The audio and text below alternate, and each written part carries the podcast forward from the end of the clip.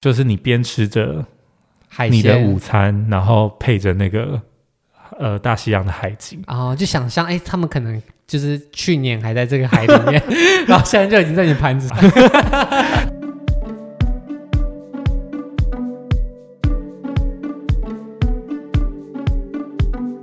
有人追寻顶级美味的料理体验，有人看重美丽舒适的用餐环境。今天要前往的餐厅，既享有米其林二星的荣耀，餐厅本身也是建筑大师的经典作品。欢迎来到葡萄牙的海岸，一起品尝美味的海鲜以及壮丽的海景。大家好，我是主持人 Shane。那我们欢迎今天的来宾 Jimmy。大家好，我是 Jimmy。好，那我们今天呢，要远渡重洋来到葡萄牙的海岸边，与大家分享一间很棒很棒的餐厅。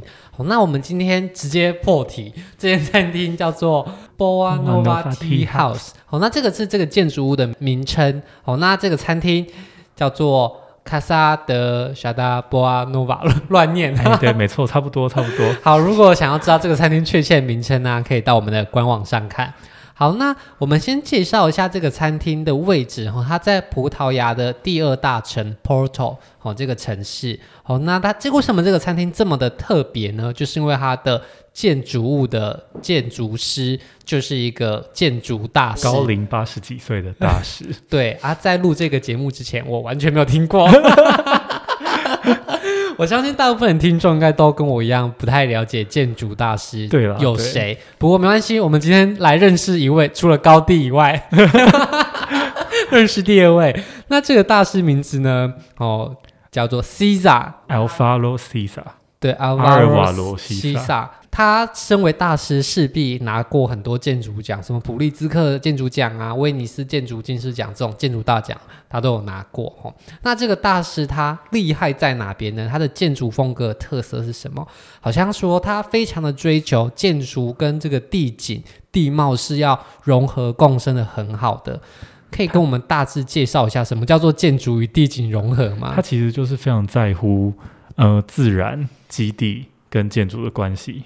自然基地跟建筑的关系，对，没错，就是这三个不一样。举一个非常经典的案例，就是也是在 Porto 这边的案例，嗯、就是一个游泳池。嗯，那这游泳池我那时候也有去看，这游泳池它就几乎跟海洋融为一体。是盖在海里面吗？它盖在海岸边，然后它是用混凝土，嗯，混凝土呃围出来的那个。泳池的空间，但它就有点镶嵌在那个海岸的礁岩上的感觉，所以有点像无边际泳池这样。对，无边际泳池，可是它是在非常久以前就做出这个作品了。哦，所以它等于是无边际泳池的开创者了，可以这样说？可能可以这样讲。那我去的时候，其实那时候嗯是冬天，然后大西洋的那个浪就这样打在那个游泳池上面，里面都是海水的，都是海，就是他们已经几乎就是然后融为一体了，就是太融了吧。可是那时候是泳池不开放的，所以他你你要靠近，他就会说你不能靠近，可能会被浪卷走。但我的意思就是说，too much。举这个例子就是一个很极端的例子，就是说他非常在乎人、建筑跟自然的关系，就是这样。对，所以其实无边际泳池某种程度上来说，就是有一种。建筑跟环境融为一体的感觉，但是你说那种豪宅啊、饭店那种无边际泳池就没有这件事情，像他那样就是真正在海岸边的。哦，OK OK，所以它的建筑特色就是建筑与地景共生嘛。那其实它还有另外一个特色是，它很常用嗯白色的亮体，是算是它一个很标志性的手法。然后再加上它的几何操作上也是非常单纯的，不会有一些复杂的。过度角装饰性的东西都不会有，就不会有什么，然后好像竹子节节高升的感觉啊，或者是弄成一个风帆，啊，比较比较少这种意向上的那种直接转移，是比较少。是要抨击多少 著名建筑？我没有，我不敢讲。总之，如果以一个嗯，比如说路人来看的话，会觉得它的建筑很单纯、很简单、很简洁，嗯，应该会是一个很直观的一个诠释的方式，嗯，就不会有太多。直接模拟什么样东西就没有，对，对，就不会有这种感觉。哦，那其实它对于这样子的精神表达有很多很多标志性的建筑。好，我大概举一些，我相信大家一定不会听看过。好，那如果真的有兴趣的，以后就听看听过。从如果有兴趣也可以去 Google 哈，那等下你就会发现一件事情。那这件这些建筑物像是 Porto 这个地方的建筑学院，好，然后他们的。还有一个叫做塞拉维斯的当代美术馆。对，然后刚刚我们今天要提到这间餐厅，然后在南韩的安阳艺术公园里面有一个文化中心。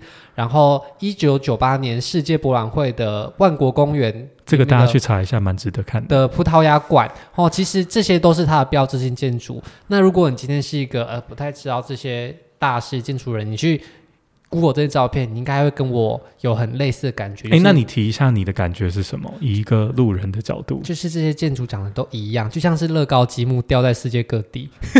哦，原来是这样哦。对，因为它的建筑量体非常的，就是刚刚提到它的几何构造很单纯，它几乎都是方形或是矩形，大部分啦，或是呃类似的图形叠叠叠在一起。有些作品有比较多曲线啊、弧线。对，那他刚刚提到这几个，可能大部分都是呃比较单纯的几何图形。嗯、那刚刚提到他其实都很爱用白色的外墙，所以它就像是一块积木。哦，掉在各个地方，很单纯的感觉、啊。对，那如果是比较大型的建筑，它就是比较多块积木，然后 拼在一起，然后散落在地板上。对，那它的建筑都矮矮的，嗯，哦，所以其实它不会突出地貌太多。那一眼望过去，就好像不会觉得很突兀。那它的建筑，我觉得就有一点点带给我这样感觉。我不会被西萨大师、哦？不会啊，你是路人啊，没错。他就是要接受公平。哦、我没有。批评啦，那到后面它有一些建筑，像刚刚提到的那个葡萄牙馆，它就出现了一个很大很大的曲面。那你有没有觉得很惊人？对，它可以把硬硬的建筑盖得像一块布一样柔软的感觉，我倒是觉得蛮厉害，很厉害呢。嗯，好，我们赞扬完这个大师，就真的有兴趣了，就自己去 Google 他们的建筑。哦，那总之它的风格就是。跟地貌融合在一起，那它的建筑的本身的线条也很单纯。其实台湾也有它的建筑作品的作品哦，台风御家会馆，它是一个私人的高尔夫球俱乐部里面的会馆，哦，就可能台湾的有钱人才有办法请到它来盖。嗯、那它的建筑样式其实也很符合它带给我一贯的风格，对。对好，那有兴趣的人都可以上网看，因为图片有版权，我们应该也不可能 po 在 IG 上。好，那我们今天要讲的这个建筑呢，也是它的代表作品，好，就是 Boa Nova Tea House。那这个建筑一开始呢，它其实是呃当地政府举办一个设计竞赛，然后其中一个建筑师赢到这个比赛之后，又再把这个项目转给他。他们那时候是嗯 partner 的，好像是 partner 还是？嗯，合作的关系啊，呃、所以它反正它就是一个建筑比赛得奖作品，然后他最后真的把它盖出来了。那它其实就是盖在 Porto 这个位置附近的一个海岸边。对，那你当时去的时候，这个建筑物本身大概长什么样子？可以跟我们描述一下吗？我那时候就是，嗯，它其实离呃主要的公路有一段距离，所以你搭车到公路的时候，你就开始步行。那你在接近它的时候，嗯、其实你远远的看，你就会看到。白色的亮体，就是矮矮矮的，对，矮矮的。然后非常呃显眼的是它的斜屋顶，斜屋顶上面有红红色的砖瓦。哦，对，所以其实你一开始远远的，大家对它的印象就是蜿蜒的道路，然后到达这个建筑物的时候，有红色的屋顶朝你斜斜的延伸过来的这个感觉。下面就是矮矮的白色宽宽的方形的。对，然后它有有一点像是。像前面我讲的那个游泳池一样，它有点像是坐落在一个礁岩上面，就是有一些岩石错落在这些白色的亮体之间，所以它就很像是跟那些礁岩卡在一起的感觉。对，没错。然后，然后这个感觉非常重要的是，它创造了一个长长的走廊。嗯，长长的走廊，你蜿蜒曲折走上去之后，你会觉你就会觉得这个建筑物好像本来就在这边，好像在礁岩当中，嗯、然后又某另外一个地方，你它又露出它的斜屋顶，这样，嗯、对，所以它就是跟当地的礁岩融合的很巧妙，还是那些礁岩也是西萨盖的？其实那时候他有提到说，他们选这个基地的时候，他们就一个头两个大，就想说哦，就要盖在这一坨岩石上面，要怎么做？嗯、对，所以其实这是一个他非常。标志性的一个作品的原因，就是因为它跟周遭的自然基地融合的这件事情。哦，然后我们在走进它的过程当中，其实远处就是大西洋的海岸线。啊，对，所以你其实看到这个建筑物的旁边就是海景了，都是海景，因为它其实距离海岸非常的近。对，它其实很像是有点像搁浅在。礁岩当上面的一艘船的感觉，哦、这样可能比较有一个意向性。这样，那去的时候你不会很担心，就是哎台风来怎么办之类的。其实我那时候冬天去浪超大，但其实它是距离呃海岸有一段距离啦，嗯、但是这一段距离当中都是岩石，嗯，所以它其实是非常自然的一个状态。OK，那当你看完它外形之后，那进去里面它看起来是什么样子？呃，我刚刚讲说它你会经过那些楼梯嘛，嗯，那这个楼梯有一个非常呃网红必拍的打卡点，那里有网红是？啊，对，网红必拍的有接受网红吗？对，有。那个打卡点为什么会这么著名？就是因为它，我刚刚说那个白色的亮体，然后有矮矮的楼梯，嗯、然后你这样拍过去，你就会拍到外外面一望无际的海洋。哦，对。那你还可以拍到跟建筑物一起吗？我看到网红都是没有在管建筑物，没有在管西藏，没有只有看那个楼梯。对对对对，大师要弹起来了。对，但是你经过那个楼梯之后，我刚刚说那个斜斜的屋顶，那个地方就是入口。哦、那那个斜屋顶，它其实它是朝你这个方向斜过来，斜到几乎要碰到它前面的岩石了。那感觉很壮观呢。它是一个很。很嗯，怎么说？很接近人尺度的一个入口，就是它是一个矮矮的入口。嗯，对。然后你进去之后呢，你会看到眼前就是一个楼梯。嗯，楼梯直接往下走。它其实这个餐厅的嗯空间配置很特殊，是它的入口有点像是在一楼。嗯，然后它的餐厅空间跟厨房是在 B one。的那种感觉，哦，但是也是因为它的入口比较高，所以它并不是真的 B one，不是，它只是比较低而已。对，那但是它的厨房是在地底下的，就是镶在地底下。哦，所以是真的也有在地底下。对对对对，然后露出来的部分就是用餐区跟一个露台这样。嗯，那你进去入口之后，你往下看，嗯，它其实就已经开始创造框景了。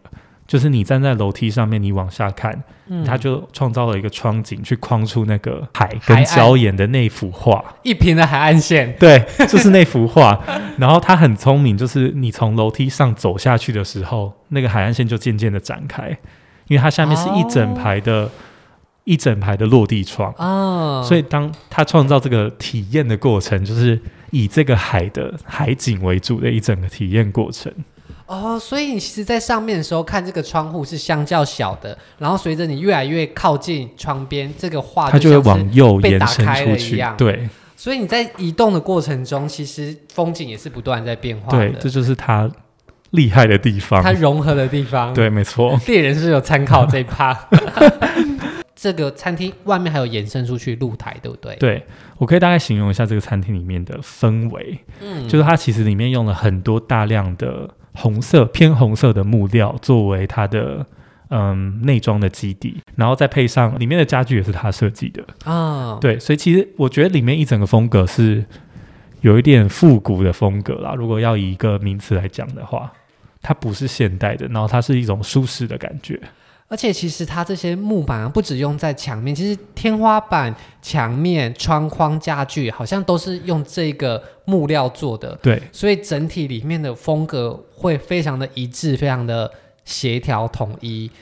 嗯，它呈现给人的感觉，用形容词来讲的话，就是一种舒适的感觉，很和谐很温暖的感觉，因为它是一种偏红色调的木材。嗯所以其实这个建筑物本身，在你进去坐到餐厅的那一个瞬间，就已经是很丰富的视觉跟整体无感的体验了。对，就无论它的颜色、它的建筑、它的走道动线等等。不过这样子餐厅是不是不太适合作为无障碍空间？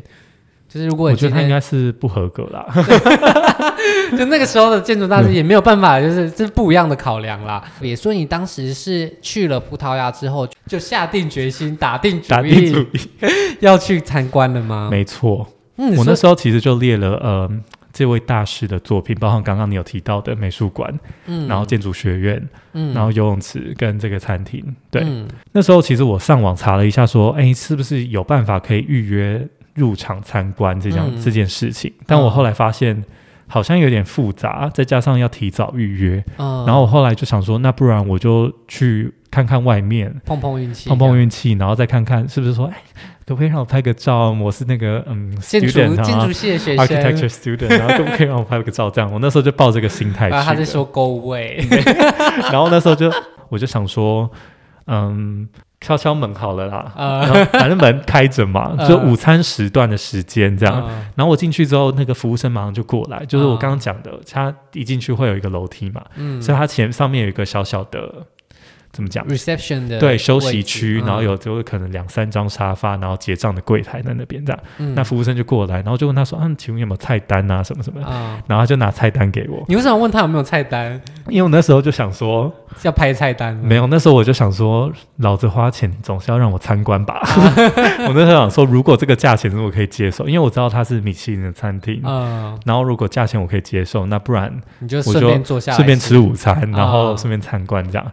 然后那时候他就拿给我。其实这间餐厅很特别的地方是，它是以海鲜为主轴的餐厅，就是跟这个主厨有关。主厨好像是在一个捕鱼的小镇诞生的人，所以他就是对海鲜的连接很深。嗯，他拿给我的菜单，他午餐时段他其实是以 course 就是。套餐，套餐，然后它以呃餐的数量啊，分成两个菜单，嗯、一个是有十二道菜，一个是有二十一道菜，哦、然后有不同的价钱这样。嗯，然后那时候呢，可想而知，当然就是挑了十二道菜。所以你当时也不好意思问他说：“哎、欸，我可不可以直接进去看？”这样你就我没有，我就没有问他，因为我想说。我那时候看好了，十二道那时候是一百二十欧，然后二十一道是一百六十欧，嗯、然后一百二十欧大概换算是可能四千三四千三千多块四千这样。嗯、那我想说，嗯，好吧，那不然没吃过米其林餐厅，那不然吃吃看好了。嗯，所以你就决定好，那就干脆来用餐，我就直接花钱这样。嗯，那用餐的体验怎么样？进去就是经过那个楼梯嘛，楼、嗯、梯下去之后，其实右手边就是主要的用餐区，嗯，然后左手边就是一个小小的空间，那小小的空间是。作为吃甜点跟喝饮料使用的那个空间，嗯、然后一样一整个空间都是，嗯，三面都有落地窗，嗯、然后可以看到大西洋的海景，嗯、对。所以那时候就是下去的时候，你就已经看到那个很漂亮的景致。没错，那你有没有想跟他说，哎、欸，不好意思，我突然有事，然后就赶快离开？没有，没有，拜托，都要吃了就吃吧。好，那后来你安排到座位，因为你去的时候是冬天嘛。对。那外面露台就是落地窗以外露台是有开放的吗？没有，那时候冬天它是没有开放露台。它其实那时候设计这个空间是那整个，嗯。落地窗是可以收收到地底下的，啊、就它不是往左右推开，它是收到地底下，所以就会真的跟外界融合在一起。对，所以你就是你以你的视觉上来看的话，一近的就是你们的用餐区，远一点的有一个小小的露台，嗯，然后再往前就是岩石，再往前就是海洋，嗯，就是一整个这样一连串的连出去，几乎都已经是融为一体的感觉。对对对对，那它大大概用餐的。区大概是有八个桌子吧，其实也不多，欸，不多。其实我那时候蛮担心，他跟我说已经满了，就是因为我想说米其林餐厅可能都要事先定位，对啊，对，就刚好有位置，他就有位置。那里面有很坐满人吗？还是其实没？蛮多人的哦，蛮多人的。嗯，对，OK。那后来你坐下来用餐之后，那可以跟我们大概分享一下价值一百二十欧的菜色是什么样吗？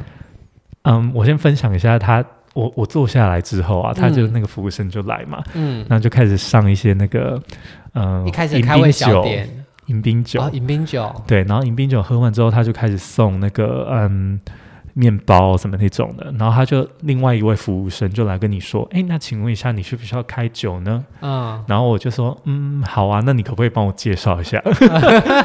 然后他就说，那一般如果搭配这个料理的话，我们会推荐什么什么地方产的，就是他都推荐。Porto 本地的酒类，嗯，然后就说，嗯，好，那就这一杯，啊、哦，然后喝完之后，后来上主餐的时候，他又重新又来过一次这个整个仪式，再问你另外一再问我一次，然后我就他又帮我推荐了另外一支酒，啊、哦，然后我又喝了另外一杯，哎，那你酒量很好哎，然后我就发现这些全部都是要收钱。本来觉得酒不用钱吗？我本来想说，他可能是就是附在这一百二十欧里面的，没有，这是一百二十欧在往上加。在欧美世界，酒水都是另计的。对，酒水另计。这些酒搭配这些餐点的味道如何？风味如何？其实它的餐点是我不知道是不是因为米其林餐厅啊，就是他们用的食材就是以海鲜为主嘛，嗯，然后常常就会吃到一些你很似曾相识的味道嘛，但是你不知道它是什么。就是他把那个东西做成另外一个东西啊、哦！服务生会不会跟你介绍这些菜色？服务生会跟我介绍，就是我问他的，对，当然是用英文。那我其实现在不太记得了。嗯，其实就是这一类的料理啊，他们我觉得他们都很追求在料理上有不一样的，给你不一样的感受跟变化。对对对，好，就是明明是一样东西，他要弄成很多不一样的样子。我印象很深刻，是我吃到一块黑色的立方体，嗯，然后它的外观很像那个菜瓜布。就是有一些孔洞在上面，然后它是黑色的，嗯，然后它吃起来是咸咸的味道，嗯然后它嗯不太有什么香气，嗯然后脆脆的很像饼干，然后那时候就问服务生说这个是什么东西，嗯，然后他跟我解解答是说这是用海藻做的，嗯但是怎么做我是没有听懂啊，反正就是它是一个以海藻做出来的像是饼干的东西，所以他其实上菜的时候都会先解释一轮。那如果你有什么问题，你可以再问他。对，你可以再问他，他都会为你解答。我觉得就是这一类餐厅，他们真的很常将常见的食材以不一样的形式呈现，无论是把主食做成酱汁，或者是把或者是把比如说软的东西变成硬的，对对那我觉得这不见得它是用分子料理，但是他们在各个食材的解构，或是用创新的做法来去调整它的体验。我觉得是米其林餐厅或是这一类料理很长，或是他们试图想要带给别人的惊喜。好，那实际上。喜不喜欢这样子的料理呈现形式？你愿不愿意花一百多欧的钱？那当然见仁见智。那如果是风味的部分呢？如果是调味的部分，你觉得怎么样？我觉得，嗯，它其实呈现的方式都是以这个食材本身的味道为主轴。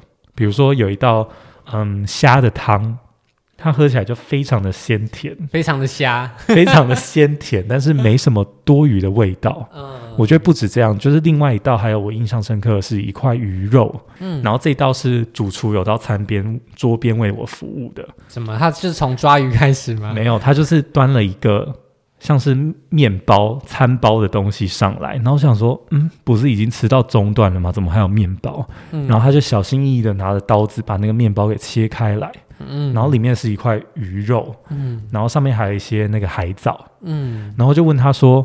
嗯，这个是就是为什么要这样做？然后他就说，他把鱼肉放在那个面包里面，然后跟海藻一起进去煮，嗯，然后把那个用热气闷在那个面包里面。哦，所以同时面包熟了，鱼也熟了。对，面包熟，鱼也熟，然后那个还有海藻的香气，整个融合在这个面包里面。哦，然后那时候我记印象深刻的是，他把那块鱼肉挑起来，然后放到摆盘上面。嗯，然后就想说，哎，那个面包没有要给我吗？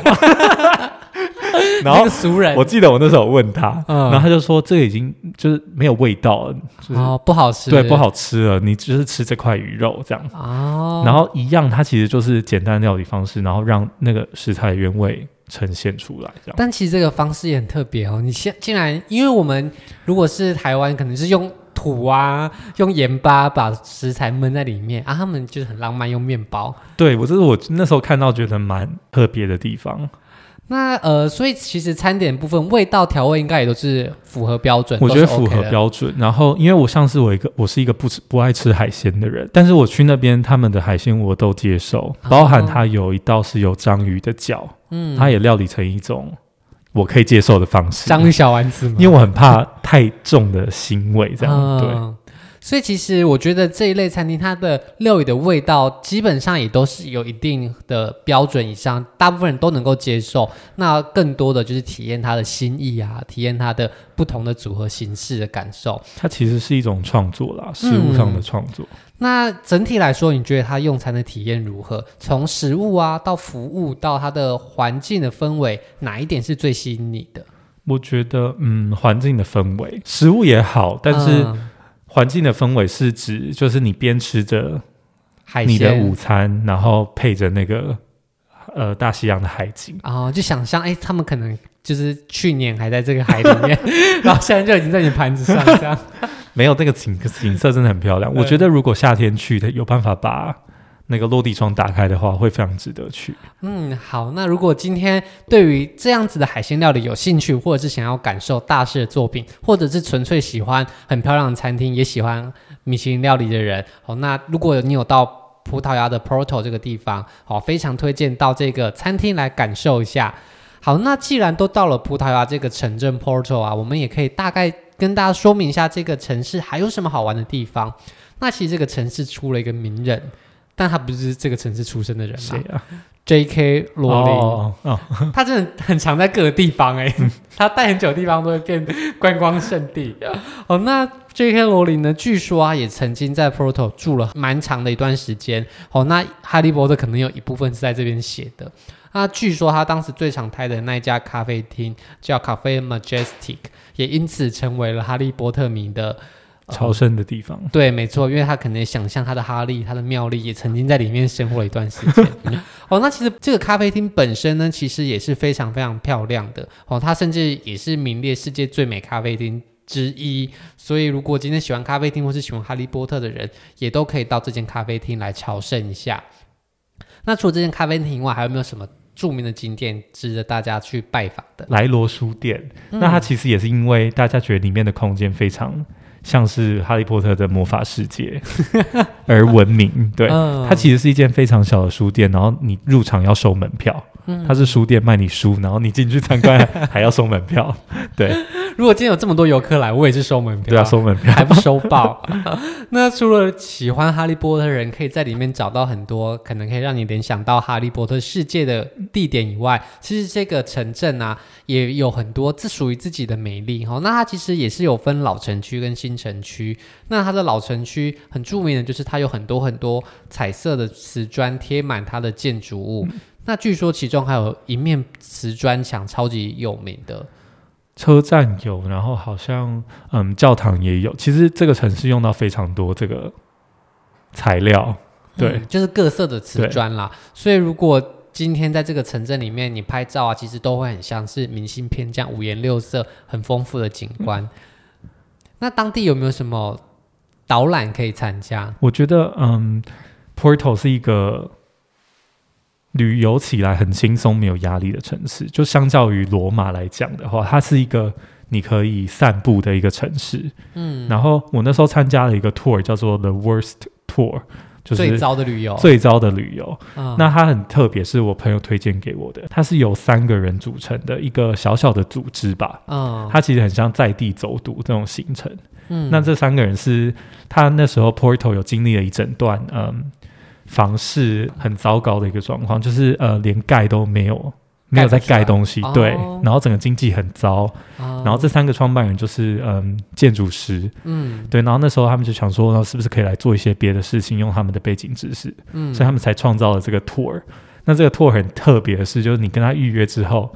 他就会跟你约在某一个地方，我们那时候是约在一个广场，嗯，然后他就会开始带你散步，嗯，然后他走的行程都是我们刚刚讲的那些东西的以外，嗯，他会带你去一些很特别的地方，比如说，嗯，呃，已经废弃的铁道，嗯，就是他带你看的是这个城市的另外一面，不完美的那一面，对，不完美的那一面，然后他就一般帮你介绍说，嗯，那这个是那时候怎么样怎么样啊，然后所以这个留在这里啊，什么什么之类的，或是什么烂尾楼这样子，对对对对对。就是给你看到，嗯，观光客看到那个面向以外的这个城市哦，对，真的很特别。那如果对这个旅程有兴趣的人，要怎么预约这个 tour？它其实，在那个 TripAdvisor 上已经有了。它其实是已经，我觉得，我记得应该已经成立蛮久的一个 tour 了。嗯，然后它的评价也一直都不错。然后我记得那时候我们还有走到，嗯，比如说跨海跨河的桥的下面。嗯，然后就有很多涂鸦啊，什么就是，嗯，嗯，城市黑暗的那一面。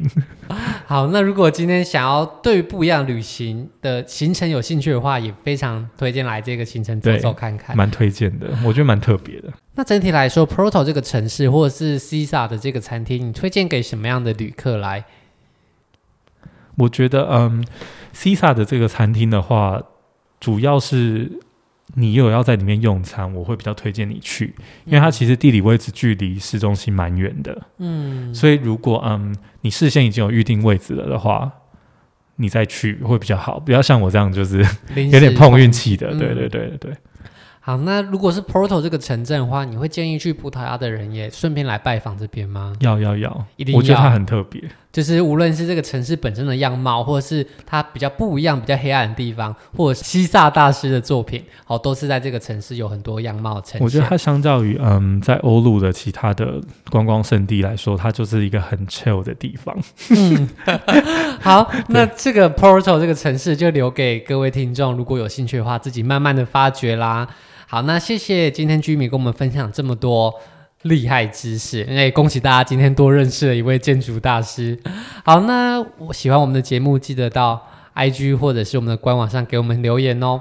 那我们今天的节目就先到这边，我们下周见，拜拜，拜拜。